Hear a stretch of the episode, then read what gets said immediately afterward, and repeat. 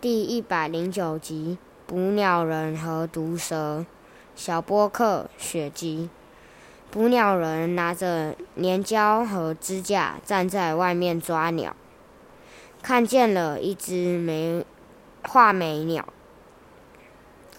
他把粘胶和支架安置好，专心地望着画眉鸟，并等待着。